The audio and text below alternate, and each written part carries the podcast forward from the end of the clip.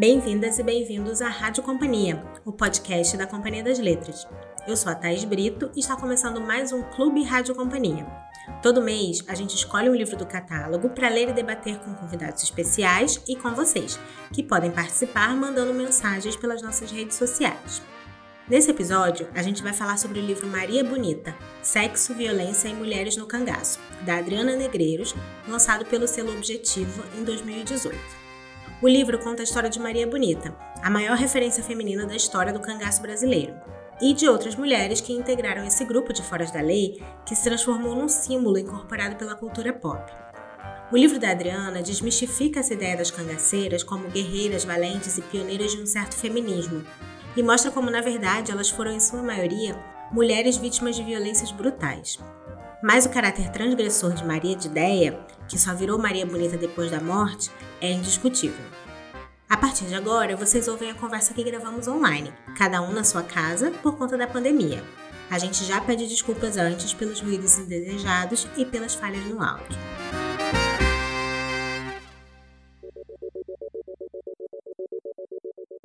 E hoje estão aqui para conversar sobre esse livro o Henrico Sera, que trabalha no departamento de marketing da companhia e reveza aqui comigo na apresentação do podcast. Oi, Henrico. Oi, oi. A Daniela Duarte, que é editora da Objetiva e foi a editora desse livro, da Adriana Negreiros. Oi, Dani. Oi, gente. A Stephanie Roque, que também trabalha como editora aqui na Companhia das Letras. Oi, Steph. Oi, gente. E as nossas convidadas especiais de hoje, a Melina Dalboni, que é jornalista e roteirista. Oi, Melina. Olá. Oi. E a Karina Bu, que é cantora e compositora. Oi, Karina. Oi, oi, gente. Olá. Bacana. Então, é, eu queria começar. É, uma das coisas que eu acho que mais se falou sobre esse livro, na época que ele saiu, né? Eu li algumas matérias e tal é como ele desmistifica essas, algumas das crenças que a gente tem né, no nosso imaginário a respeito do, do cangaço. E aí eu acho que a gente pode começar falando um pouco sobre isso, assim, pensando qual que era essa, esse imaginário que a gente tinha, né, e, e, com relação a essa história do cangaço antes de ler o livro, e se mudou alguma coisa depois da leitura, né? Eu fiquei pensando nisso eu confesso que o meu conhecimento era totalmente senso comum, assim, bem moldado pela cultura pop, né, de filmes, séries que eu já vi sobre o assunto. E eu acho que duas coisas especialmente assim me surpreenderam mais. A primeira foram as relações ali problemáticas, né, entre os cangaceiros, a polícia e os políticos, as autoridades da época, né? Eu sempre, claro que sempre esteve no meu imaginário que o cangaço era um universo de violência, mas eu acho que tem um pouco dessa, dessa percepção de que é uma violência de resistência, né, contra a opressão e tal. E até tem um pouco disso, mas a coisa é muito mais complexa, né, do que, do que eu acho que eu pensava. E, em segundo lugar, claro, a situação de, de terror, né, vivida pelas mulheres, não só as cangaceiras, mas as sertanejas de modo geral, que eram todas vítimas ou vítimas em potencial, enfim, dos homens. É, e aí eu queria saber de vocês, o que, que vocês acharam é, nessa diferença entre o que vocês sabiam e achavam e depois de ler o livro? Alguém quer começar? Tem uma, uma coisa muito forte, né? Eu, eu nasci em Salvador, depois fui para Recife, tanto na Bahia quanto em Pernambuco, eu vi de perto isso, essa coisa misteriosa e mítica que tem, né? É, em relação ao Lampião, Maria Bonita e, e o cangaço inteiro, né? E é uma coisa que eu, eu na verdade, estava esperando esse livro, passei a minha vida esperando esse livro aparecer, na verdade, porque se, se por, por, um lado tinha isso, né, essa coisa mítica e de músicas maravilhosas e de roupas lindas e de pessoas lindas e de, de resistência, tinha um outro lado brutal, né, que também corria ali a boca pequena, né, todo mundo escuta, todo mundo escuta desde pequeno essas coisas. Tinha uma coisa que eu Nunca esqueci que eu vi, nem lembro mais quem falou, porque se ouvia muito, que era segura as meninas que lá vem lampião, que era a galera prender as filhas em casa, porque estava chegando o bando e o desespero na cidade com isso, né? E muita história de queimar as mulheres, e um monte de loucura no meio, e ao mesmo tempo esse lado romantizado, né, que fica, né, virou um mito, né, inclusive Maria teve que virar Maria Bonita, né, ela tem que ser bonita enquanto o outro é valente, e eu toquei em Bandinha de Pífano, né, na Zabumba Velha do Badalo, e convivi muito tempo nesse universo de banda de pífano também, e cantei muitas vezes é, Mulher Rendeira, por exemplo, né? de Zé do Norte, que tem uma cena que, que eu só descobri no livro, arrepiou aqui bracinho, não estamos no vídeo, mas eles estão aqui, que é de uma invasão a Mossoró, né, um ataque deles a Mossoró, que eles atacam cantando, né, 50 cangaceiros cantando Mulher Rendeira. E imagina uma cena dessa, né, um terror absoluto e uma coisa linda, eles cantando ao mesmo tempo, né, um negócio surreal. Acho que condensa, essa cena condensa essa história toda, né? Inclusive, depois disso, eu fiquei pensando o que será exatamente que significa te ensino a namorar, sabe? Eu fiquei depois pirando. E ao mesmo tempo, quando eu escuto a música, eu esqueço disso tudo, que a música é linda, eu canto junto, né? Então, é isso. Não sei se eu falei demais, mas é que eu me empolgo. Eu, bom, enfim, eu sou editora do livro da Adriana, né?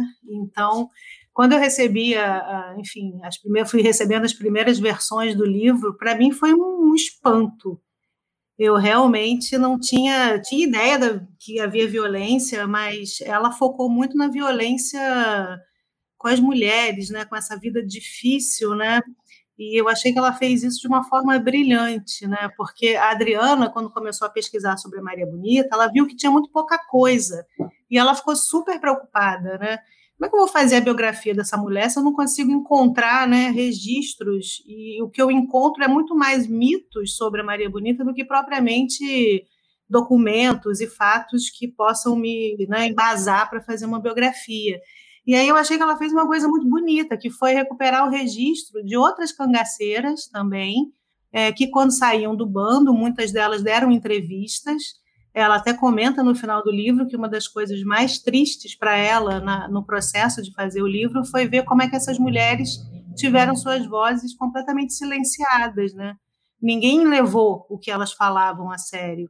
E os relatos delas são impressionantes. Então, você tem a Dadá, que era a mulher do Corisco, que, aliás, foi uma das histórias que mais me impressionou, que foi raptada com 12 anos é, da casa dela, era uma menina que brincava de boneca ainda, é, foi estuprada no meio do caminho, é uma coisa horrível, é, bizarra, uma menina, né? E depois ela acabou, ela ficou no cangaço, né? A Maria Bonita foi a primeira mulher que participou do bando. Enfim, mas eu fiquei muito impressionada com essa com esses casos, esses relatos de violência, ainda que seja um livro que dê conta dessa complexidade que é o sertão, quando ela fala que muitas meninas queriam ir embora com o bando, né? Porque o Lampião ajudou também a construir esse mito, né? Desse bando de cangaceiros invencíveis e justiceiros, né? E aí a gente, quando vai lendo o livro, vai descobrindo que não é bem assim, né? Então é também não é um livro que, que dicotômico, sabe? Ele, ele apresenta as variações, né? Ele apresenta essa complexidade, né? e ele traz a, a, cena, né, os anos 20 e 30, assim, com uma, uma vividez, assim, é tão vívido, parece que você está lá dentro, vivendo aquilo tudo, né, é, mas eu acho que isso foi uma das coisas que mais me impressionou.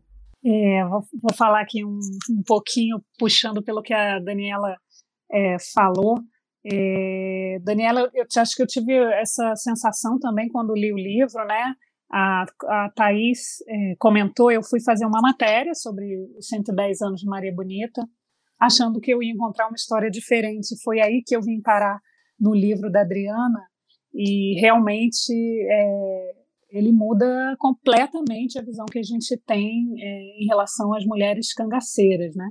O que mais impressiona, assim, considerando o contexto que a gente vive hoje, né, é, de, de luta feminista, de é, principalmente das novas gerações, né? É, que muitas vezes a gente transporta certas trajetórias e jornadas, né? Como a de Maria Bonita para um um universo feminista. E quando a gente lê o livro, a gente vê que não que não foi nada disso. É, o feminismo passou muito longe dessa trajetória, era sim transgressora, né? A trajetória, a jornada da Maria Bonita é muito transgressora. Ela escolheu seguir as mulheres que entraram no cangaço depois dela de forma definitiva. Só puderam entrar porque Lampião, né? Virgulina autorizou, porque ele se apaixonou por ela. Então nisso tem romantismo, sim. Porém, a violência, né, como você já mencionou aí a história da Dadá, né, e tantas outras mulheres, né, como uma história que me impressionou muito no livro foi é, da Maria Felizmina, que teve o rosto marcado, né, pelo seu dono, né, pelo seu homem, né, que era o Zé Baiano, é, marcado a ferro. Então, a Adriana conseguiu com um faro de, de, de, investigadora mesmo, desse olhar, né, quando ela viu que não teria os fatos todos sobre Maria Bonita, resolveu trazer o olhar para todas as outras cangaceiras, é, ela conseguiu é, traçar um panorama muito rico e dar voz, isso sim eu achei muito feminista, é, que é a autora né, e a própria editora, darem voz né, a todo, todas essas histórias que são, são tristíssimas, né? são histórias muito assustadoras. Né? O cangaço, como a Karina falou, tem essa, essa, esse universo mítico né, da alegoria, é, do encantamento, das, das, da estética do cangaço, né, de toda a cultura do cangaço, que realmente é muito rica e muito impressionante, talvez né, tá entre os pontos assim principais de uma cultura do povo, assim traçada ali no, no sertão, porém é, escrita com muita contradição e muita é, e muita violência. Esse foi foi a sensação que eu tive quando li o livro e aí realmente mudou toda a matéria que eu que eu ia escrever sobre Maria Bonita. Mas é muito curioso. Isso que você falou, Melina, me fez pensar numa coisa que ficou me perseguindo durante a leitura inteira, porque, enfim, eu também não tinha. O contato que eu tinha era realmente com a, a construção que tinha sido feita, da, tanto da Maria Bonita quanto desse relacionamento dela com, com o Lampião. Mas o que me chama a atenção é como tudo, pra, assim, se perpetuou de uma forma construída, inclusive o nome dela. É, para quem está ouvindo a gente falar e que não tenha lido o livro ainda, Maria Bonita não era o nome que, que chamavam ela na época. É, o nome dela era Maria de Ideia. Maria Bonita só foi o nome que homens deram depois da morte dela. Foram, enfim, a, os policiais, né, que depois de aprenderem o bando e matarem, eles denominaram ela assim porque acharam que ela era bonita. Então, até nisso, ela é uma construção masculina. E a Adriana fez um trabalho muito interessante de realmente, como não tinha eh, fontes, quer dizer, apesar de muitos estudos, não tem fontes muito, muito claras a respeito dessa, desse período. É muito curioso como o que a gente tem acesso hoje é realmente essa construção e essa construção feita por homens, de, principalmente, sobretudo sobre o nome dela, que é a marca principal, né? Ela era Maria de Ideia.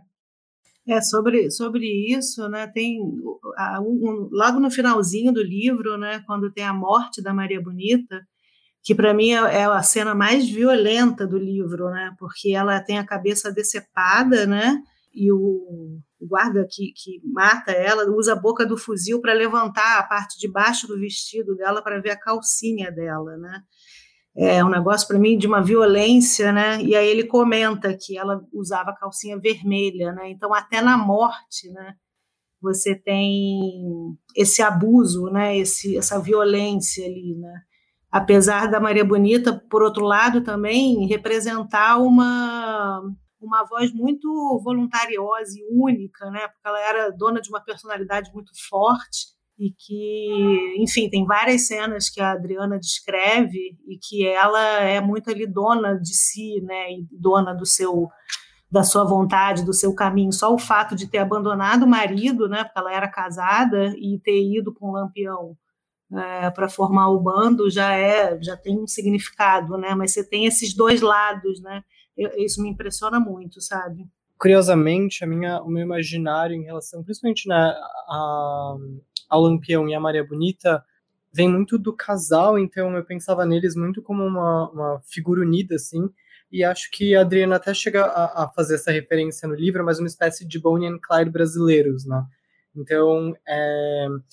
e eu não sei exatamente de onde vem muito bem esse imaginário, mas uma construção bem romântica, assim, do, desse casal, né? E, e um casal que, é, no meu imaginário, desafiava constantemente, usando da violência, mas desafiava principalmente é, o Estado. E o que, obviamente, né, o que, o, o que eu encontrei no livro, além de uma relação extremamente violenta também entre, entre o Lampião e a Maria Bonita, assim como outros casais formados, é, formados, né, coagidos, enfim, né, mulheres foram coagidas a ficar com, com alguns desses cangaceiros, mas esses casais formados dentro do cangaço, o que me surpreendeu bastante é não só a violência contra o Estado, mas também a violência contra é, membros civis da sociedade. Acho que isso foi muito chocante para mim. A forma como é, a, a, violência é, de algumas, em algumas, alguns momentos era quase que gratuita, né, é, sem motivo aparente para, aliás, com certeza gratuita, com certeza sem motivos, mas é, fora de combates, fora de, é, de, de, momentos de conflito, mas simplesmente pela diversão do cangaceiros. Né? Isso foi, foi, de certa forma, chocante para mim. É, mas você pode ver que as tropas também eram muito violentas, né? Então tem um negócio muito interessante no livro, né? Que as pessoas tinham medo dos cangaceiros, mas também tinham medo de quem da polícia que ia atrás dos cangaceiros, porque era tão violenta quanto. Uhum. Completamente, é quase como se. É, isso foi chocante, é quase como se elas tivessem que escolher a qual violência é, elas seriam né, é, subjugadas. É, quase uma milícia, né? Exatamente. Pensei agora a gente falando disso a gente. As coisas que a gente está vivendo hoje, né? Porque o romantismo sempre, né? Está junto disso tudo. E na, agora as coisas são mais em tempo real, né? Então, essa visão romântica, a gente consegue quebrar ela de alguma forma né? Porque apesar de, de, de, todas as coisas, a gente consegue de repente ter acesso, sei lá, uma menina no, no Talibã mostrando o que é está acontecendo lá e ao mesmo tempo, sei lá, o exército brasileiro vai para o Haiti para salvar e estupra todo mundo, né? Então tem sempre né, essas duas coisas, o lado oficial que é muito violento e de repente uma turba revolucionária que também é muito violenta, né? Isso tem muitos exemplos disso, né? na história. E no caso, aqui, como era década de, de 20, 30, né? A, hoje também, né? A violência está em todo lugar. É, dizer isso é meio. Mas é, era uma coisa muito aceita, né? O estupro era uma coisa. Se hoje a gente briga né, com isso, pela naturalização, né? Da gente, às vezes, não saber o que é e só entender depois que acontece, anos depois, no meu caso mesmo, foi 20 anos depois, apesar de tá, né, lutando sempre no feminismo e tal. Na década de 20 e 30 isso era totalmente aceito, mas dentro ali, né, do casamento, né? Era o, o pai, o avô, o marido, mas é, as, a maneira do, do, do bando de lampião fazer isso é, mantinha a violência do estupro, mas quebrava outras regras, né? Outras coisas que, que, que davam uma camuflada nisso. E no fim, é, quem pagava era sempre né, as as pessoas mais pobres, e principalmente as mulheres, né? Eu fui procurar aqui, eu é, selecionei alguns trechos do livro, e agora vocês estavam falando disso, eu fui procurar um que eu tinha marcado aqui, que ela fala: para o sertanejo pobre não havia escapatória. Era uma questão de escolher entre dois tipos de violência não muito diferentes. De um lado, das forças policiais, cujos métodos de tortura em nada deixavam a dever aos dos bandidos. Do outro, dos cangaceiros, homens embrutecidos, vingativos e perversos. Quer dizer, isso é um ciclo de violência completamente. E, e, e quem está né, no, no, na parte mais baixa lá da pirâmide é que sempre era a vítima, né? No caso, mais as mulheres até. É, isso é, teve uma, um, um momento que eu achei muito é, interessante, é, interessante de se saber, né? Mas horrível, é justamente a cena em que, em que ela retrata que as pessoas tinham medo de recorrer, por exemplo, depois de um ataque e, e denunciar a polícia, porque na denúncia eles poderiam ser atacados pela polícia por os soldados, né, os macacos, entenderem que eles eram, que eles tinham alguma ligação com o cangaço e na verdade isso virar um, um se virar contra eles. Então realmente não tinha como fugir. E para além disso, no, no, finalzinho ela fala de uma coisa que a gente, enfim, estava falando agora do estupro, de como quando aconteceu com a Dada aos 12 anos, as pessoas falavam que era exagero da parte dela, enfim, que não era nada disso, sendo que a menina teve ficou doente, ficou de cama, é, teve infecção, enfim, as pessoas realmente naturalizavam, às vezes até hoje naturalizam, né? Um ataque tão brutal quanto, quanto o que o Curisco tinha feito com a Dada, ou como tantos outros, como os estupros coletivos. Esse ponto da Dada é interessante, né? Porque a Dada foi a, a cangaceira que mais teve voz, né?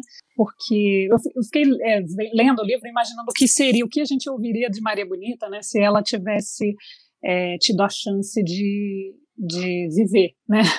Como a, a Dadá. A Dadá foi poupada, né? Eles não assassinaram a Dadá propositadamente.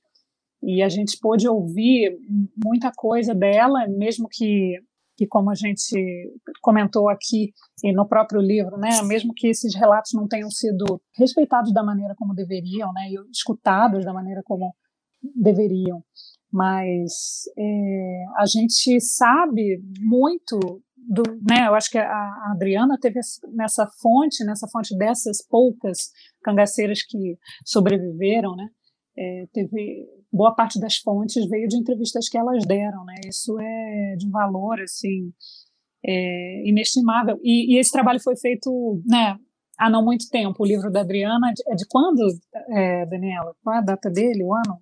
É de 2019 super recente, né? Demorou esse tempo todo para uma autora ter se dedicar a esse assunto e decidir é, contar essa história de um aprisionamento, né? Eu acho, eu vejo muito, eu vi depois que eu li o livro, eu tive muito essa sensação de que era um espaço de aprisionamento das mulheres. Elas elas poderiam ir por escolha ou não, sequestradas ou não, mas uma vez que elas entravam, elas não poderiam sair, né? Porque não tinham recursos, não tinham autonomia, é, e tinha todo aquela, aquele código de, de ética, assim, né, de muita rigidez e muita violência. É, até, até hoje é muito difícil, não sei se isso um dia vai acontecer, é, de quebrar esse mito no, no dia a dia, né? Porque a gente vai lá, lê o livro, passa informação, ou mesmo, ou mesmo essas coisas que, eu, que a gente já ouvia de criança, né? Da violência deles. Eu lembro dessa coisa das meninas presas em casa e da imagem da mulher sendo queimada, jogou óleo, né? Ela queimou na cruz avó que escondeu alguma menina em casa, enfim, apesar dessas histórias correrem, é, virou uma coisa, virou uma é, é, dinheiro de turismo, né, virou é, um mito do homem nordestino, né, o cabo da peste, não sei o quê. Então, tá, na, tá nos livros, está nas músicas, está na escola, está nos restaurantes, é, é uma, né, um símbolo. Então, virou uma coisa é romantizada que eu não sei se dá para quebrar. É, né? Por mais que a, que a informação venha, porque acaba que essa visão romantizada serve é, a muita coisa que foi criada, né? De, da própria visão do que é nordestino, do que é nordeste, né? É, mesmo hoje em dia é uma coisa totalmente bizarra, estereotipada, né? A maneira como é, não dá nem para dizer um nordestino, né? Mas os nordestinos que somos muitos, né? É uma visão totalmente estereotipada, né? E tem muito a ver com, com isso. É, eu acho que a Adriana, ela traz um lampião com muitas nuances, né? É, a gente tem muitos livros sobre o Lampião, a maior parte deles é, tem uma admiração aí pela figura do Lampião, e eu acho que ela desmonta um pouco isso. Primeiro que o Lampião não é o personagem principal, então são, é a Maria Bonita e as mulheres que formam o bando, e quando ela fala do Lampião, por exemplo, tem, ela fala que ele costurava, que ele, por exemplo, respeitava o que a, a Maria Bonita falava. Parece que eles realmente tinham uma relação é, de amor ali. Não sei se dá para dizer que é um romance, mas existia ali uma relação. Mas ele, por exemplo, gostava de estuprar mulheres chorando, sabe? Assim, tipo, umas coisas muito. Claro que tem a ver com esse caldo cultural, né? esse machismo que permeia as mulheres não só dentro do bando, mas fora delas, né? do bando. Né? As mulheres, mesmo que estavam em casa, também não podiam muita coisa e também estavam à mercê de, de, de outras violências, né? uma violência quase que. É quase que uma nuvem de violência, né, que toma conta de tudo, né?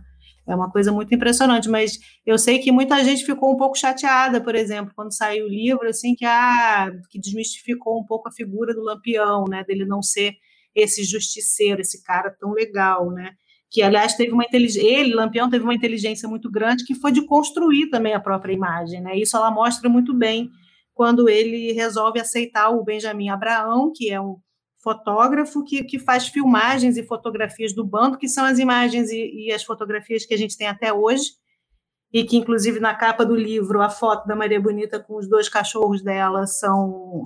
Essa foto foi feita pelo Benjamin. E tem um filme na internet, para quem quiser ver, que mostra Maria Bonita, o bando, eles posando. É muito engraçado de ver ali, sabe? Eles é, é, é em loco, né? Meio, mas meio que fazendo uma cena para a câmera, né? Para mostrar o tipo de vida deles ali. Não sei se vocês viram essa filmagem, mas eu fiquei fissurada assim vendo, sabe? Enquanto eu ia editando o livro, eu ficava vendo as imagens. Sim, é importante isso também, né? A gente vê que é impressionante, é lindíssimo, né? É lindíssimo, eles, as roupas, tudo. É muito importante ver essas imagens para entender essa loucura toda, né? Como é que, que essa coisa tão violenta conseguiu ao mesmo tempo também encantar e também, né, tem outras coisas no meio. É muito louco isso. Eu acho muito importante essas imagens, assim, que, que loucura, né? Obrigada, Benjamin. É verdade. Karina, eu concordo com a Karina, assim, da, da importância é, cultural, né? Estética imensa que tem o cangaço, né? E o livro, isso que a Daniela acabou de falar, né, sobre a cuidado que o, o Lampião tinha com a narrativa, com, com o que era contado, com o que era passado, com quem tinha acesso em termos de é, fotógrafos e jornalistas, enfim, os escritores, as pessoas que tinham acesso ao grupo, né? Então, isso é de um é uma aula de marketing, né? Se a gente for falar no livro, quando a gente lê assim os detalhes é, de toda a negociação com o Benjamin Abraão e tudo mais, é impressionante realmente como eles conseguiram construir essa narrativa de uma maneira muito potente. Isso para deixar de falar dos detalhes que a gente acabou de abordar, né? É, da violência, enfim, contra a mulher e, e contra a população. Mas é, de, de, eu acho que a gente tem esse até hoje, né, no imaginário, essa cultura do cangaço, essa estética do cangaço de uma maneira muito clara. Eu acho que quando a gente fala desse assunto, qual, qualquer brasileiro tem alguma ideia do que é o cangaço em termos de estética ou de cultura, e isso é de uma potência muito grande e que, e que realmente eles conseguiram construir um, uma imagem muito forte, né?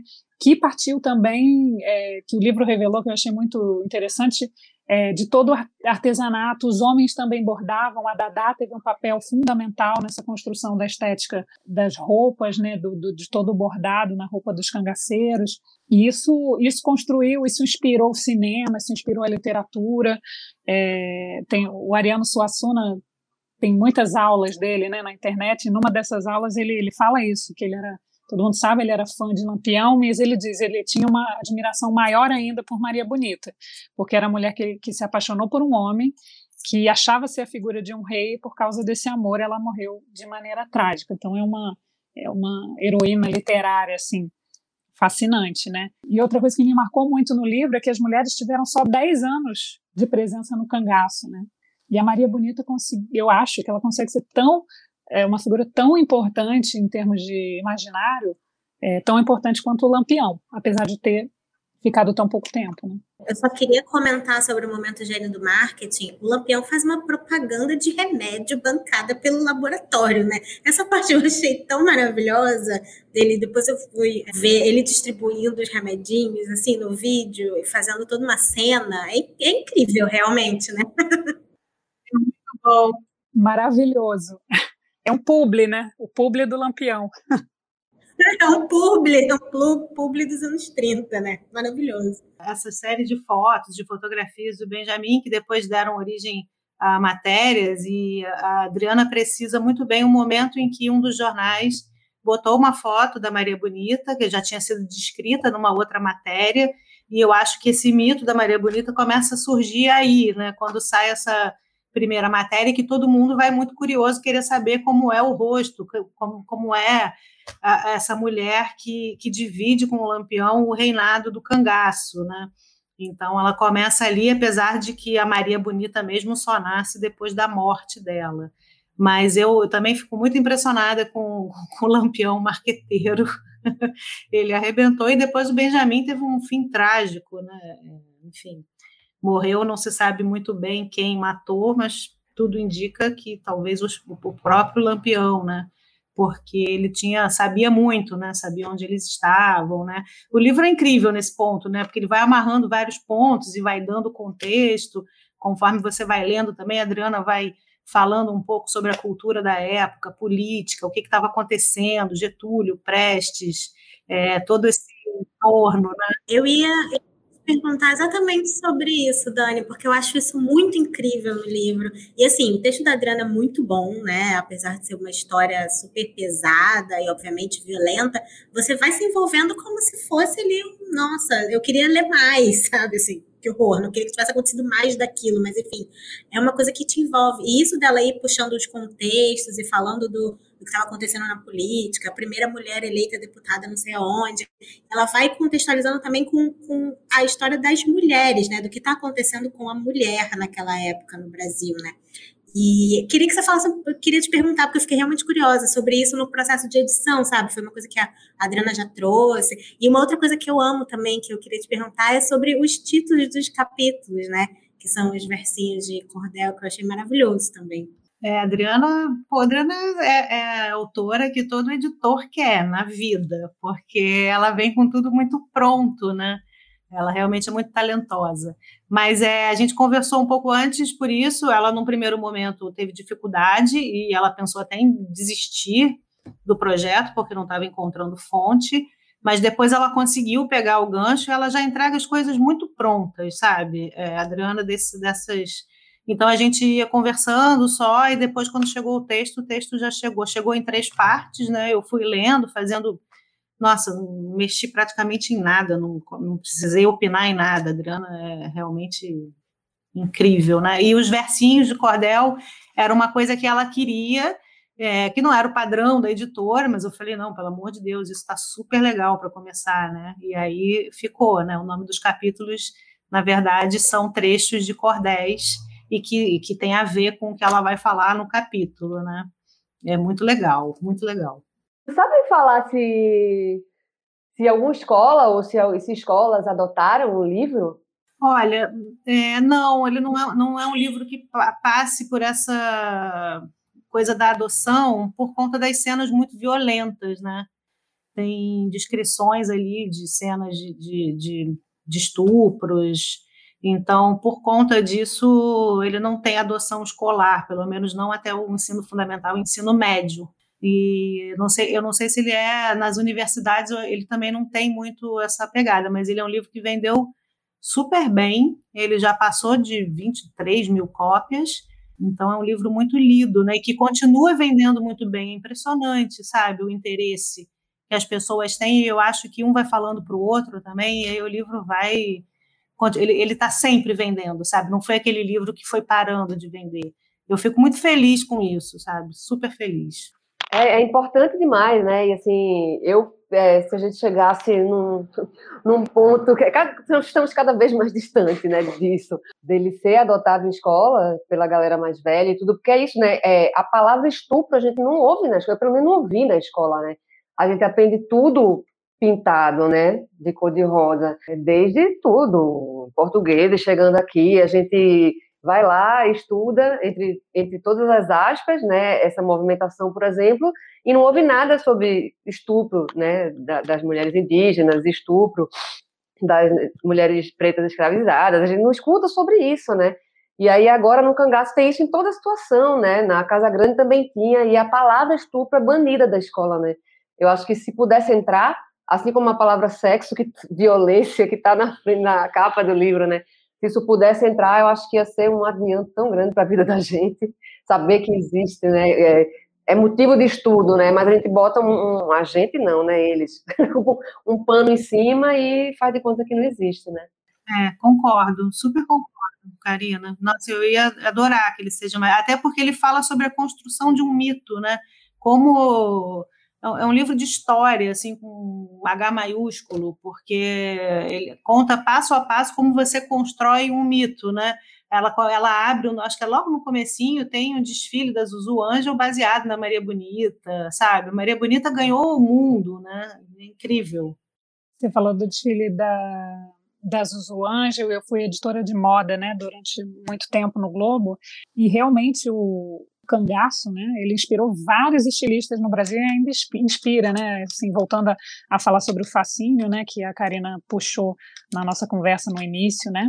Sobre esse fascínio que gira em torno do cangaço, né? Até hoje a gente tem é, estilistas como a Isabela Capeto, enfim, tantos outros que ainda é, vão beber nessa fonte, né? De toda essa criação de imagem e de alegoria que eles fizeram nos anos 20 e 30. É uma coisa que é muito interessante também que vocês tinham falado um pouco antes sobre o Bornal e agora falando de moda também, como eu achei interessante como ela, Adriana deixou evidente a influência também dos indígenas é, no bordado, né, que o, o, de alguma forma se destacou entre os outros bordados para essa estética cangaceira e é justamente esses bordados tinham sido feitos sob a influência dos indígenas com quem ela teve contato e com quem ela viveu por um tempo, esse, esse processo de andar com os cangaceiros de fato e, e não andar, né? Isso eu achei muito interessante. É, e tem as joias, né, que, que, que Maria Bonita usava, é, tem toda as armas, a faca, apesar delas não atirarem, né, elas tinham armas e tinham facas super trabalhadas, né? Enfim, a descrição da Adriana, assim, das roupas e do, vestuário, assim, eu fiquei encantada, eu acho lindo. Nossa, o bornal que aparece na foto, todo bordadinho, colorido, achei maravilhoso. Usaria hoje, inclusive, é super bonito. Eu também. Total, na época da gravação do Baile Perfumado, eu participei de uma parte da, da pesquisa das músicas e tal. É, a gente usava, a gente ganhou várias, várias coisas do figurino. Várias não, né? Cada um ficava louco para pegar um pedaço do figurino, assim, para usar. Mas eu lembro na época da gravação que tava todo mundo com, cada um com sua pecinha, né? Ostentando. Muito bom. Maravilhoso. Agora, uma coisa que eu queria falar também é que normalmente a gente, é, um mês antes, mais ou menos, da gravação, a gente posta lá no Instagram da editora que qual vai ser o livro do mês e tal, e pede para as pessoas mandarem comentários. E esse, esse post desse, dessa edição aqui do podcast teve muitos comentários, foi o que a gente mais teve, eu acho, provavelmente nos últimos tempos muita gente que leu o livro e muito empolgada, e muita gente que falou: Nossa, adorei essa sinopse, fiquei com vontade de ler, achei muito legal. E tinha muitos comentários de gente falando: Ah, eu sou do Nordeste, eu passei a minha vida inteira ouvindo sobre cangaço, minha avó me contava isso, isso e aquilo. Então é, é, é muito claro, assim, né, como as pessoas têm uma relação é, com, com essa história, enfim. E aí eu selecionei alguns comentários que, que as pessoas fizeram que eu, e eu queria falar sobre um aqui especificamente, porque muitos falam exatamente sobre tudo isso que a gente já falou, né? Sobre essa, essa dubiedade entre ser uma coisa tão é, icônica e importante e ao mesmo tempo violenta e tal. Mas tem um comentário que fala um pouco sobre é, o quanto as coisas aí é, têm reflexo no que a gente vive hoje em dia, né? Que é da Monique Bonomini. Eu vou ler um trecho do comentário dela, que ela fala o seguinte: Justiçamento e a lei do mais forte são levados às últimas consequências, onde falta o Estado e impera a miséria. Um livro necessário para entender o Brasil, nossa polícia assassina e como, desde tempos imemoriais, política e crime organizado caminham juntos até os mais altos escalões de poder.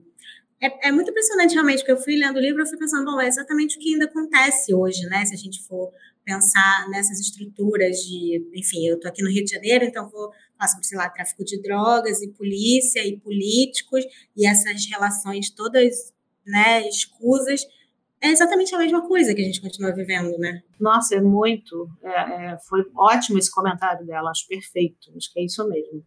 É, eu fiquei, durante a leitura, é, pensando num, num, caso recente que né, não, não sai da região, não é no Nordeste, mas sobre, sobre o Lázaro, é, não só a forma como os crimes cometidos e, e, a própria história foi retratada na mídia, de certa forma criando quase que um, um mito de, de, um, de um criminoso moderno brasileiro, mas também como isso foi retratado na mídia, mas também como a, a, a violência, a, a morte violenta dele foi gravada, repercutida, é, e impediu de fato investigações mais profundas de que talvez o Lázaro estivesse mais uh, relacionado e, e, conectado a alguns grandes proprietários de terra. Então, não sei, foi uma imagem que me veio bastante à cabeça, né? Uma imagem mais recente que acho que marcou muita gente é, recentemente. Não sei, de, de muita coisa sendo né, apesar do, dos artifícios modernos e né, a gente não está mais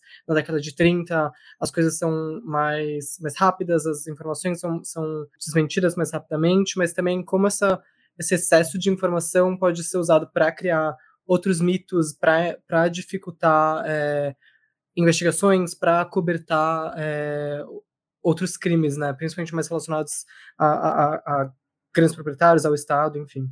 Nossa, achei nossa, certamente. Quando, é, quando eu li também, isso me veio à cabeça e achei que seu, seu comentário foi realmente muito, muito redondinho, porque é, a semelhança e assim, sem, sem colocar uma falsa simetria, mas a semelhança é realmente muito grande e mostra que pouco mudou no final das contas, né? É, e tem, tem a pressão, né? É, no caso do Lampião, havia uma pressão do governo, né? Começaram a pressionar a imprensa, pô, vocês não conseguem pegar o Lampião, o cara, o Benjamin consegue chegar lá e fotografar o Lampião, mas a polícia, o governo não consegue. Muito parecido isso, né? Essa pressão da imprensa. E depois que, ele, que os cangaceiros são mortos, né? Tem aquela cena de terror, né? Que eles cortam as cabeças dos cangaceiros e fazem uma exposição com as cabeças. As cabeças vão indo de estado em estado, vão percorrendo todo o Nordeste brasileiro, que é para as pessoas verem, né? O que o fim, né? Ali é, entenderem que de fato Lampião, Maria Bonita e seu bando tinham sido mortos, né? Que eu acho isso uma das cenas mais macabras do livro, que é essa expulsão das cabeças, né? O espetáculo da violência, né? Tanto nesses dois casos, assim, que né, o Henrique fez esse paralelo, acho que tem uma espetacularização da violência, não é uma característica só do Brasil, né? Acho que é quase humano, acho que tá, a gente vê no mundo inteiro, né? A gente está falando do Afeganistão aí, acompanhando é, também tudo isso e, e a violência é muito assustador pensar nisso, né? Porque a violência ao mesmo tempo é, é, terror e é fascínio. Eu até recuperei aqui a entrevista que eu fiz com a Adriana, porque ela, ela me conta que uma das motivações, né, para escrever o livro foi foram os relatos da avó dela, a avó materna, a vovó Alcinda, que ela fala, né, é, que era de Mossoró, como a Karina falou, né, no, no, norte e nordeste, muitas pessoas crescem ouvindo histórias e ela também cresceu ouvindo histórias dessa avó. É, e ela contava sempre um episódio de que Lampião tentou invadir, dominar Mossoró sem sucesso. E toda vez que, ela, que a avó contava essa história para ela, tinham dois componentes é, que andavam juntos ali, que era o terror e o fascínio. E, e eu acho que isso explica um pouco sobre essa espetacularização da violência, né? Essa cena das cabeças que eram exibidas e depois viajaram, né, como uma exposição itinerante, é uma coisa assustadora, né? É de um assombro, né? Uma coisa inacreditável. É, e uma, uma coisa, pensando nisso também, que tá do sistema todo estabelecido, né? Que a existência de, de, de Lampião, do cangaço, se viu também para blindar a violência dos, dos, donos de terra, né? Porque ficava ali a polícia violenta, né? As volantes, ou cangaço, os cangaceiros violentos, e os donos de terra, ele, é, né, jogavam, né? É como se toda violência tivesse também ali só no, no, no bando de Lampião e nos outros bandos, né? E a violência estava em outro lugar. Eles, eles escancaravam tudo, né? Mas para as mulheres mesmo era uma, uma coisa, né? Você é, sofria violência em, em qualquer lugar, né? Aí de repente Maria resolve, não, vou, vou preferir com esses loucos aqui, vou sair disso, né? Mas aí você sai de um e entra no outro, né? Ela teve sorte, por, por um lado, de se manter ali, né? Enquanto ela conseguiu se manter ali junto dele, ela conseguiu viver uma experiência pelo menos melhor que a de Dadá.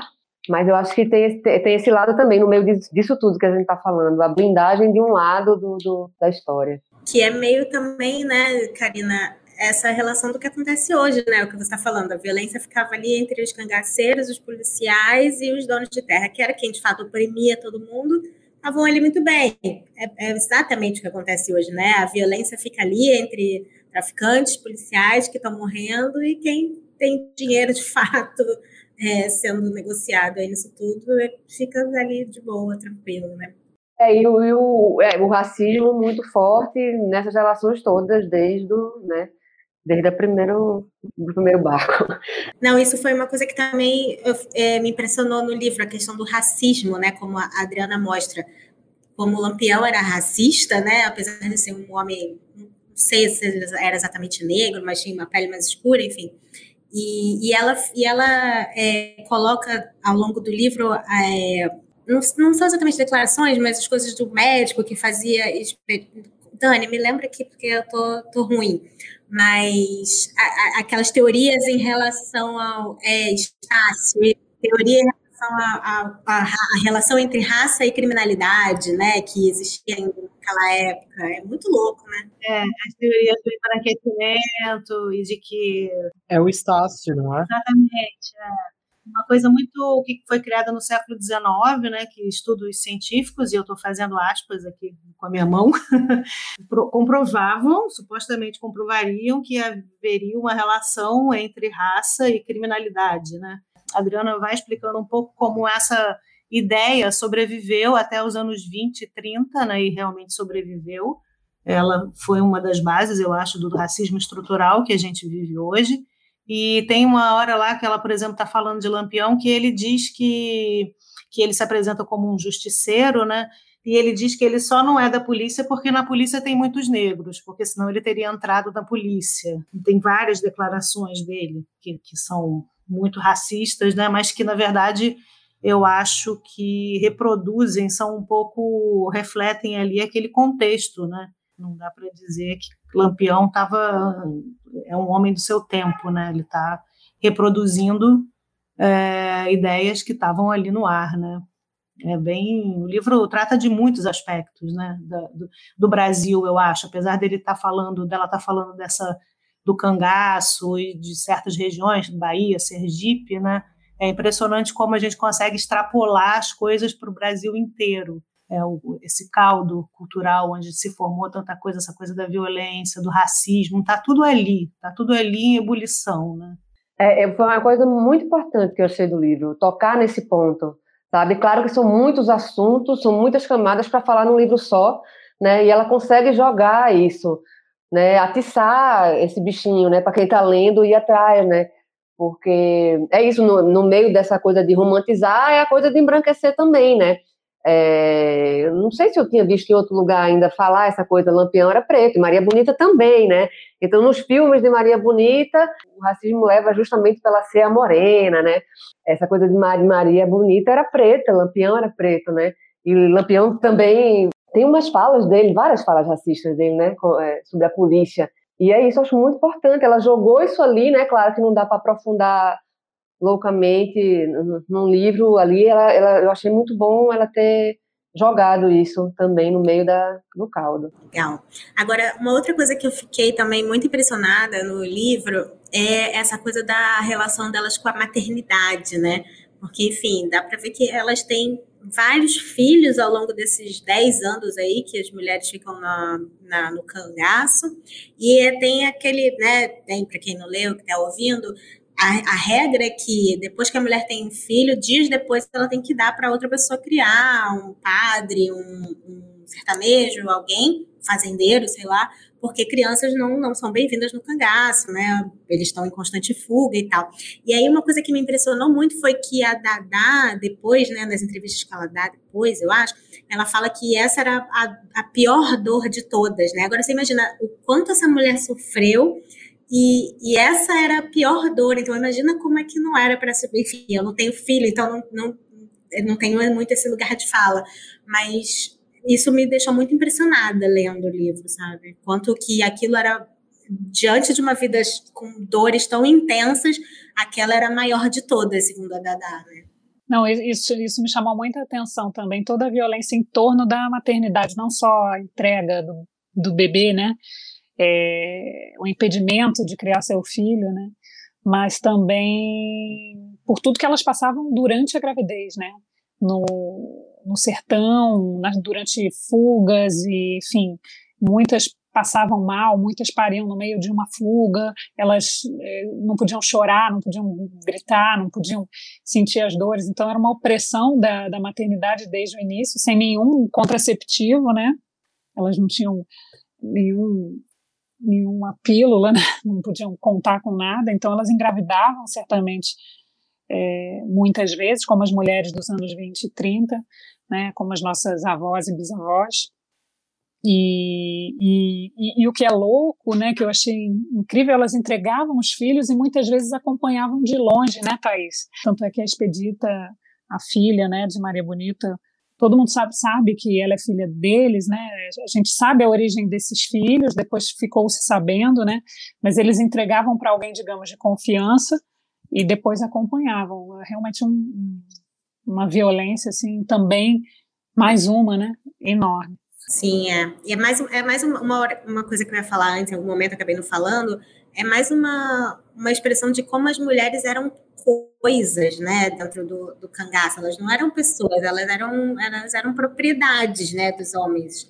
A Maria Bonita tinha né, um status um pouco diferente das outras, mas uma das coisas também que, que, que me deixou bem impressionada era essa lógica do ah, se um homem morre, então a mulher dele passa para o outro, né? Como se fosse uma coisa mesmo, um copo, sei lá, não, esse copo era desse homem aqui, ele morreu, então vai para o outro. E se ninguém quiser, então a mulher morre, né? Porque, enfim, isso é, é muito, muito impressionante, achei.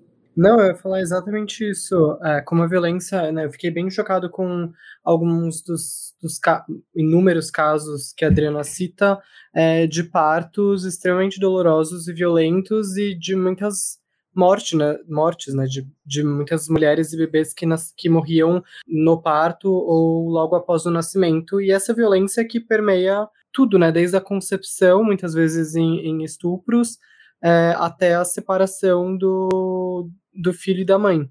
Acho que essas cenas mesmo foram chocantes durante a leitura. É, é uma, essa parte foi uma das que me impressionou também, né? Porque se ninguém é, é a mulher é passada para outro homem do bando, né? E se nenhum dos homens quiser ficar com ela, ela é morta porque, enfim, ela sabe a localização deles, né? A gente tem que pensar que eles estão o tempo todo se escondendo, né? Eles estão o tempo todo fugindo da, da, da, da volante, né? Da polícia.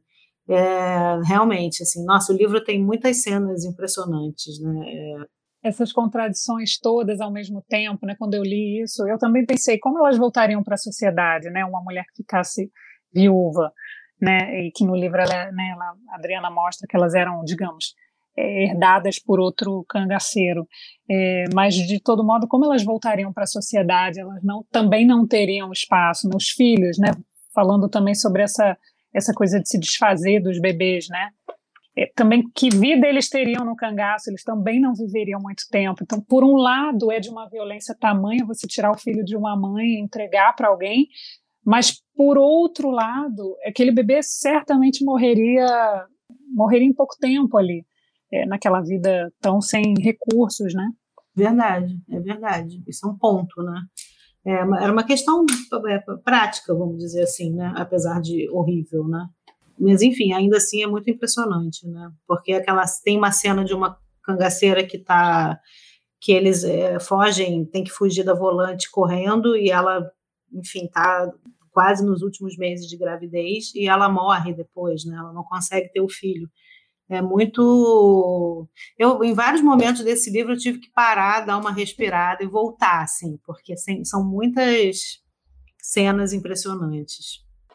Aliás, esse é um ponto que eu achei belíssimo no livro, de como, apesar de a ideia central ser a, a Maria Bonita, como a gente tem contato com tantas outras mulheres que passaram por situações horrorosas, enfim, mas que constituíram a vida ao lado dos cangaceiros, que foram cangaceiros que também pegaram em arma e mataram. Mas, enfim, a gente conhece essas outras, essas outras mulheres. Então, eu achei um livro muito incrível, assim, vários sentidos, claro, mas nesse principalmente, que é de dar voz para várias mulheres que estavam envolvidas nessa, né, nessa realidade do cangaço e mostrá-las com essa outra perspectiva, enfim, de, de vítimas também, mas que também, que ao mesmo tempo ressignificaram a própria realidade e, e, tiveram um domínio sobre algumas coisas, como a própria Dada, que a gente está citando bastante aqui, mas porque realmente é bastante proeminente a história dela, de como ela conseguiu até coordenar uma fuga, né? A Adriana cita em, em determinado ponto. Então é curioso, é, é, muito bom nesse sentido também de a gente conhecer essas outras mulheres, eu achei. É porque eu adoro ver também as relações entre elas, né? Assim, tem relações de rivalidade, tem relações de amizade, de proteção. Isso eu acho muito legal também do livro mostrar. É isso que eu ia dizer. Eu ia falar da relação delas, por exemplo, da implicância da Dadá com a Maria Bonita, que eu acho às vezes é divertido, né? Ela dá uma entrevista no jornal e aí pedem para ela falar sobre a Maria Bonita, ela fala, ô mulher chata. Eu acho isso sensacional. é muito bom mesmo. E eu acho, eu, eu quero dizer sobre Dadá, né, que, que foi também totalmente uma coisa totalmente impressionante de descobrir, porque é também romantizado, é um, é um, é um casal ultra romantizado, né? Curisco e Dadá, é, nossa, aí você vai ler, você, uou! E é um livro, é importante estar não só nas escolas, nas universidades, mas também é, jornalistas, né? Até hoje tem isso, né? Jornalistas vão fazer alguma matéria, é, claro que, né? Dependendo do enfoque da matéria, do tempo da matéria, você não vai aprofundar loucamente, né? Mas eu vi um dia desse até uma, uma matéria que a galera vai lá nas casas e tal, e aí tem uma hora que fala sobre o cangaço, e aí a pessoa conheceu Dadá, e aí conta alguma coisa sobre Dadá e, e Curisco, e fala que foi violento, né, barará, mas fala pouco, e aí o jornalista fala, é, eu não, vou dizer o nome porque não, não, precisa, muitos falam, aí ele vai levar a fama sozinho, mas ele fala na hora e, e, depois virou amor, né? Porque o cara fala alguma coisa, tipo, ela tinha muito medo dele, ou ela tinha medo, ela tentou fugir, sei lá. E aí o jornalista é, termina a frase com e depois o medo virou amor, não foi? Alguma coisa assim. Aí o cara, é, eu, pô, gente, lê o livro, pelo amor de Deus, eu não, falo, não, não virou amor. Então, mesmo hoje, né, ainda segue, mesmo quem vai falar sobre o tema, que tem, é, é, tem essa coisa, é, por mais que, inclusive por mais que não tenha lido o livro, né? É, não, não, virou amor, né? Não vira amor, não, não, não é isso. Nossa, ai.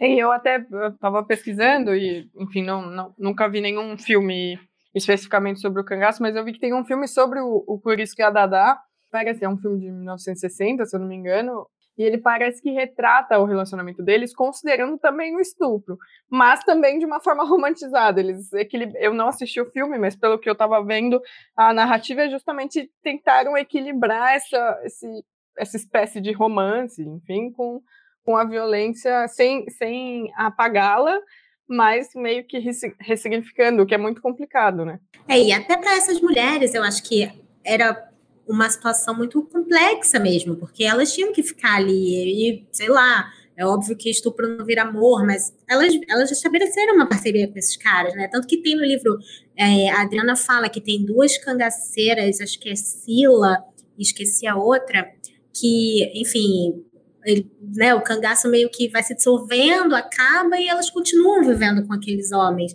É, então, é realmente uma situação muito. É um complexo de Estocolmo ali, meio, né? A pessoa está prisioneira, mas ela desenvolve ali algum tipo de parceria em algum momento. É, é bem complicado, nossa. É, que é o que a gente vive hoje fora do cangaço também, em 2021, né? A pessoa passa a vida toda casada com o cara, não tem nenhuma, propriamente pode não ter uma arma na cabeça, mas acaba que é, o esquema todo vai levando para isso, né? Para a violência se repetir, se repetir e você ficar ali no lugar, né? E naquela época é isso, não tinha nem como sair, né? Como é que faz sair dali? Não sai, né? Você tenta se acostumar, tenta viver ali, né? É, esse ponto, esse ponto é fundamental, né? Era uma condenação, né? Condenação em vida. Ah, eu não sei se a gente também eu, pelo menos, acho muito fascinante toda a história da Dada, talvez porque a gente tenha escutado mais, né, ouvido mais, ela deu entrevistas, né, ela, ela morreu, se não me engano, em 2004. E uma das coisas, nesses vídeos, Daniela, que você mencionou, né, tem muita coisa no YouTube, né, sobre o cangaço, tem um documentário, um documentário feminino cangaço, e eu acho que é nesse documentário que, a, que tem a Dada, né, já mais velha, falando que ela sempre dava conselho, que ela sempre dava conselho para as novatas, né? Porque algumas entravam por livre e espontânea vontade, né? Como foi Maria Bonita. Então ela sempre dizia que era uma vida miserável, é, que elas viviam correndo, tomando tiro, né? E que arruinavam a própria família, a família que elas deixavam para trás também ficava marcada, né? Sim é muito a Dada é realmente uma personagem muito impressionante. É, eu fui atrás de ler entrevistas dela quando eu estava editando o livro, porque realmente eu fiquei muito tomada, né? E a Adriana tem razão. A gente quando fez a pesquisa para as fotos do livro, eu quis fazer pessoalmente, né? porque eu fiquei muito encantada, querendo saber mais. E aí eu entrei na hemeroteca da Biblioteca Nacional e baixei vários jornais que a, que a Adriana cita e outros e, e, li entrevistas e vi fotos, e a Dada realmente é impressionante, e a Adriana tem toda a razão. Muitas cangaceiras que ou eram capturadas ou saíam, depois conseguiam sair do bando por algum motivo, davam entrevistas, porque depois dessa primeira matéria que a Maria Bonita apareceu, e que o Benjamin, enfim, mostrou essas fotos, é, tinha um interesse das pessoas para saber mais sobre o bando do Lampião. E mesmo teve, por exemplo, um, um dos, dos membros lá do, do, do, do grupo do Lampião, que era um menino bem novinho, de 12 anos, que conseguiu fugir. Ele fez uma besteira lá, sabia que o Lampião ia atrás dele e ele picou a mula. Aí ele foi pego pelas volantes e os jornalistas foram lá entrevistá-lo. E ele falou sobre as mulheres, mas a Adriana tem razão. De fato, os relatos das mulheres não eram levados a sério. Assim, nas próprias matérias de época, quando você lê, você vê que é tudo ali como se elas estivessem fantasiando, sabe? Como como se estivesse exagerando, né? Como se elas tivessem uma vida muito melhor do que elas estão descrevendo, né? Isso, isso realmente é incômodo, né? Para dizer o mínimo, né? E como isso permaneceu durante décadas, né? O tempo foi passando e ninguém recuperou a voz dessas mulheres, né? Então, nesse sentido, o trabalho da Adriana é incrível, né? Porque ele foi lá, pegou, leu tudo que essas mulheres tinham dito e levou a sério, né? tipo, vamos acreditar aqui no que elas estão dizendo, né? É, é, realmente impressionante. E, de novo, uma coisa que continua acontecendo até hoje, né? Tô, tô insistindo nesse tema, mas é porque isso realmente foi passando na minha cabeça o livro inteiro. Até hoje, né? Uma mulher que vai denunciar um estupro, nossa, ela é tão se duvida tanto, né? E que até hoje é uma questão, né? A Karina falou, falou é, antes, a gente não fala sobre estupro, né? Não é um assunto que, que as crianças são ensinadas, enfim, que existe e o que é. Porque até hoje é, é isso, né? As pessoas são vítimas e, e vira chavinha, né? De repente você vira culpada, né? É muito complicado, de fato tem muita coisa ali no livro que você pode trazer para os dias de hoje, né? Por exemplo, é, entre os cangaceiros tem uma cena lá que a Adriana descreve que eles entram numa casa e estupram a filha mais velha, eu acho, do, do fazendeiro lá do, do colono, e ela não esboça reação. E o comentário deles é que mulher que não esboça reação quando está sendo estuprada é porque gosta. E, por exemplo, as mulheres que cortavam o cabelo ali no final dos anos 20, aquela moda do cabelo curtinho, se os cangaceiros encontrassem uma mulher usando esse cabelo curtinho, eles davam uma surra nelas, porque mulher tinha que ter cabelo comprido, né? Você vê como é que a cultura brasileira está imersa, né? Está tá, tá afogada nesse caldo, né? Bom ponto que você levantou, essa violência dos cangaceiros ligada diretamente a, a algumas quebras de padrão de padrões femininos estabelecidos para a época, então o corte de cabelo, o vestido acima do joelho. Achei isso muito muito curioso, assim, né? Porque as, as mulheres com, com as quais eles se relacionavam eram mulheres, muitas vezes, quando não raptadas, é, transgressoras, de certa forma, né? Então, é, só que é difícil, porque aí eles se apropriavam dessa, dessas mulheres de forma que elas viravam posse. Mas mesmo é, as vestimentas, a, a, pelo que me parece, assim, as vestimentas do, do cangaço, ou até mesmo é, os papéis é, desempenhados por algumas das mulheres dentro dos grupos, é, quebravam com, com alguns padrões. Então, essa violência em relação ao, ao cabelo, ao, aos gestos, à roupa, com mulheres de fora, foi, foi bem surpreendente, assim, para mim. Não sei se alguém refletiu sobre isso também. É, não, isso foi uma coisa que, é, de novo, né, é uma coisa que que, como a Dani falou, é, o Brasil está imerso nisso aí. Antigamente era cabelo curto, hoje é saia curta, né? É, é, tudo a gente vai, roda e roda e acaba um pouco sempre no mesmo lugar, né? Lembrei agora da arqueira da, vocês acompanharam isso nas Olimpíadas da Coreia do Sul, que foi bastante atacada, queriam que ela perdesse a medalha, tal, que ela tinha cabelo curto. Também longe daqui. Nossa, gente. Uma vez muito impressionante, né, gente? Incrível, né? É, eu acho que a Adriana tá. Esse livro, é, a força desse livro, eu acho que está justamente nisso, né? De escrever coisas que a gente fica tão chocado, mas que se a gente olha para o lado, a gente olha para os tempos de hoje e começa a ver que tem muita coisa próxima, similar, né? Que, que, não, que ainda é assim, né? É, ajuda a gente a entender o presente também, né? Gente, estamos chegando ao fim, já passamos da hora. Stephanie, você ia falar alguma coisa? Quer terminar? Alguém quer fazer alguma última colocação? Não, eu só ia comentar rapidinho que, apesar de elas, acho que algumas eram de fato, principalmente a Maria Bonita, claro, é, transgressoras por decidirem participar dessa vida, mas ao mesmo tempo eles prezavam que elas mantivessem a função de mulher, né? Então elas tinham que estar sempre arrumadas, cheias de joias, tinham que estar à mercê deles para sexo. Então acho que elas elas eram diferentes nesse sentido de adotar essa vida, mas elas eram tratadas como, enfim, mulheres que têm que seguir as regras do que as mulheres tinham que, do que se era esperado das mulheres, acho. Só somar aqui um, um pensamento que veio aqui na gravação dessa conversa, a, a Stephanie, no início do nosso papo, falou, usou uma palavra, eu acho que ela falou decepada, cabeça decepada. Eu não sei exatamente qual a palavra que ela usou, mas no momento que ela usou essa palavra, e eu nunca tinha associado decepada com, com, a, né, com a Maria A gente fala muito do corte da cabeça, né, dela, cortaram a cabeça dela, é, para exibição. Mas quando você falou nisso, eu lembrei imediatamente da Maria Antonieta, essa coisa da nossa rainha do cangaço, que também teve a cabeça cortada para para ser exibida como um troféu, né? Enfim, não tem nada a ver, mas na hora que, que você usou esse termo, eu, eu imediatamente fiz essa associação que eu nunca tinha feito. Mas é uma boa associação. Interessante mesmo. Bom, e com essa, a gente então termina esse papo e vamos para as nossas indicações desse mês. Então, gente, a minha indicação é uma indicação para o futuro, dependendo de quando a pessoa está ouvindo o podcast.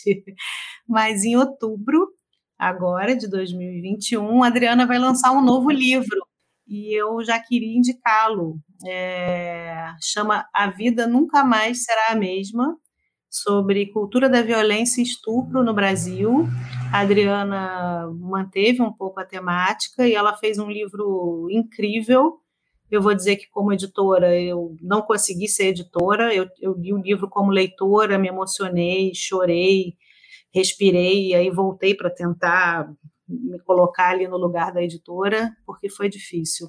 Mas é um relato super corajoso. Ela fala de histórias pessoais, fala de história de outras mulheres. Ela relaciona isso com as, essas histórias à história da violência a que as mulheres são expostas no Brasil nas últimas décadas. Então, ela recua no tempo, ela fala da violência física, né, do estupro, dos vários tipos de estupros, mas também dessa violência que permeia as nossas relações, essa violência silenciosa, né, o que, que é ser mulher na sociedade brasileira e, e de um jeito muito parecido com o que ela fez na Maria Bonita, trazendo muito de contexto, legislação, é, mídia, entretenimento. Então, ela é um livro brilhante, brilhante, porque é de um tema muito delicado, muito difícil, mas ela faz isso de uma forma muito que não é apelativa, que é muito informativa e ao mesmo tempo muito emocionante. Então a minha sugestão é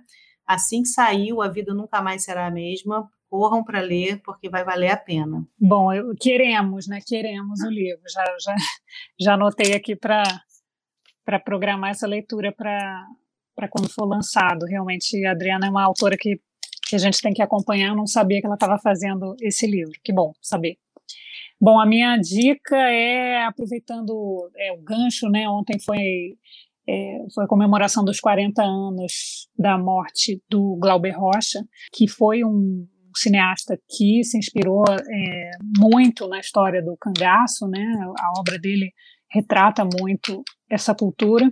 Então, a minha dica é exatamente assistir Deus e o Diabo na Terra do Sol, que está super fácil de, de, ser acessado, né? Está na Globoplay, ontem passou no Telecine, aproveitando as comemorações dos 40 anos. Lá tem Curisco e Dadá, que é o, o Diabo Louro, Curisco, e vendo, ontem eu revi o filme, é interessante rever o filme depois de ler esse livro, né, porque a Dada, ela é uma mulher linda, né, interpretada por uma atriz e diretora é, de Salvador, Sônia dos Humildes, Sônia dos Humildes, o nome dela, e, e ela fica ali como um, uma espécie de penduricalho é, numa mulher linda que está ali em torno do Curisco, que é, que é o Otton Bastos, que tem as falas, ela praticamente não fala, Dada, é, no filme, mas tem um, uma relação muito interessante entre a Rosa, que é a personagem da Iona Magalhães, e a Dada, assim que elas se veem, elas já têm uma certa conexão, uma compreensão ali da, da dor das duas mulheres, né, no meio do sertão.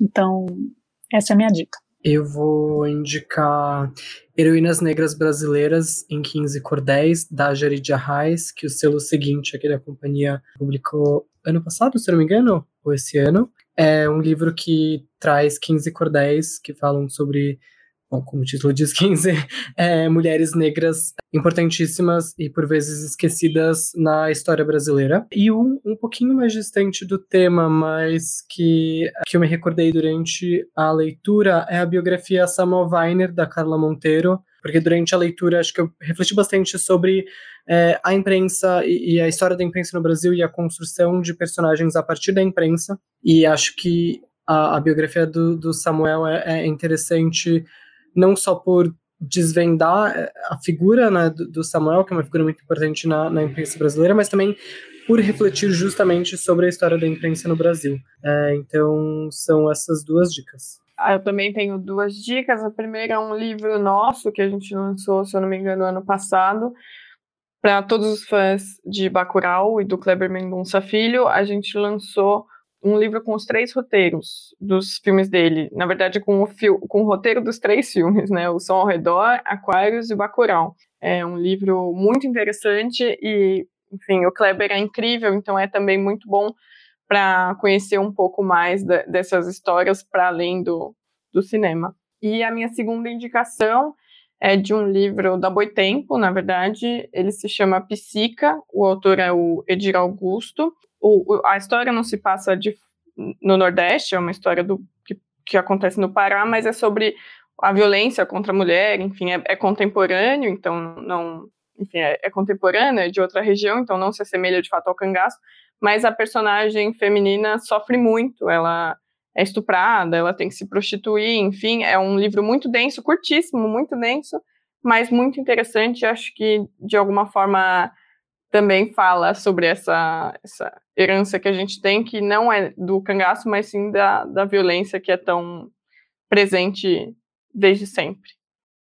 Olha, a primeira dica que eu pensei, vocês vão ter que fazer um esforcinho aí para ver a relação, porque, enfim, é uma relação feita na minha cabeça, mas que eu de fato pensei nesses livros enquanto eu estava lendo o Maria Bonita, que é a tetralogia napolitana da Helena Ferrante, que eu gosto demais e eu, eu acho que a relação está no fato de que as, as personagens do livro, a Lili e a Lenu, elas, assim como a Maria Bonita, acho que são mulheres que de alguma maneira são transgressoras, né? E, e têm é, vontade, enfim, de, de fazerem algo maior do que o que se espera delas, mas isso não impede que elas sofram a violência e, e tudo que está destinado para as mulheres ali na Nápoles, no bairro pobre de Nápoles dos anos 50 ou no cangaço dos anos 30, né? Eu acho que tem uma relação aí entre essas mulheres e foi algo que eu me lembrei lendo o livro.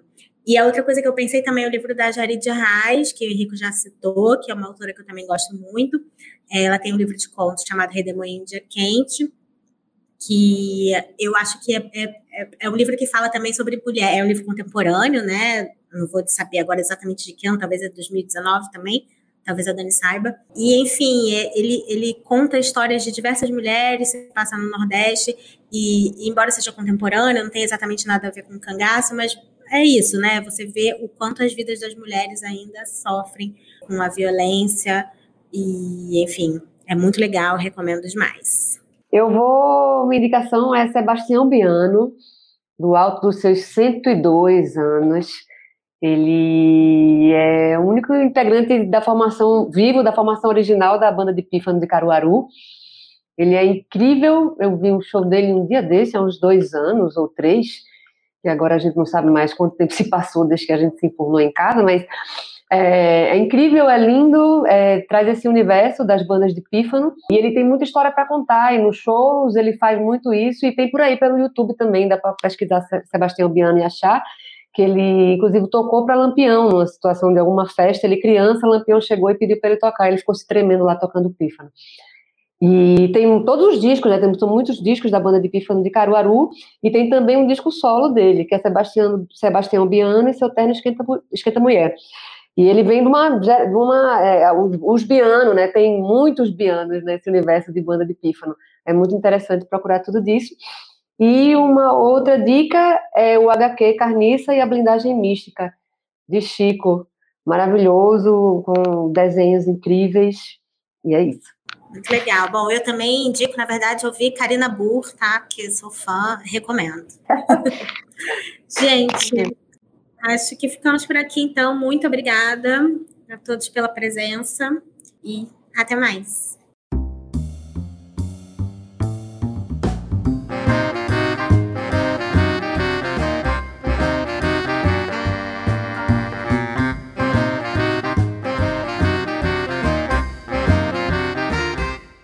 Essa foi mais uma edição do Clube Rádio Companhia. Espero que você tenha curtido. No próximo episódio, a gente vai discutir o livro Nem Vem, da autora americana Lydia Davis. Se você já leu o livro, manda uma mensagem pra gente com um comentário no post que anuncia o episódio lá no Instagram, ou então pelo e-mail radio@companhiadasletras.com.br. Se você ainda não leu e tem curiosidade, aproveita para ler e acompanhar a conversa com a gente no mês que vem. Até lá!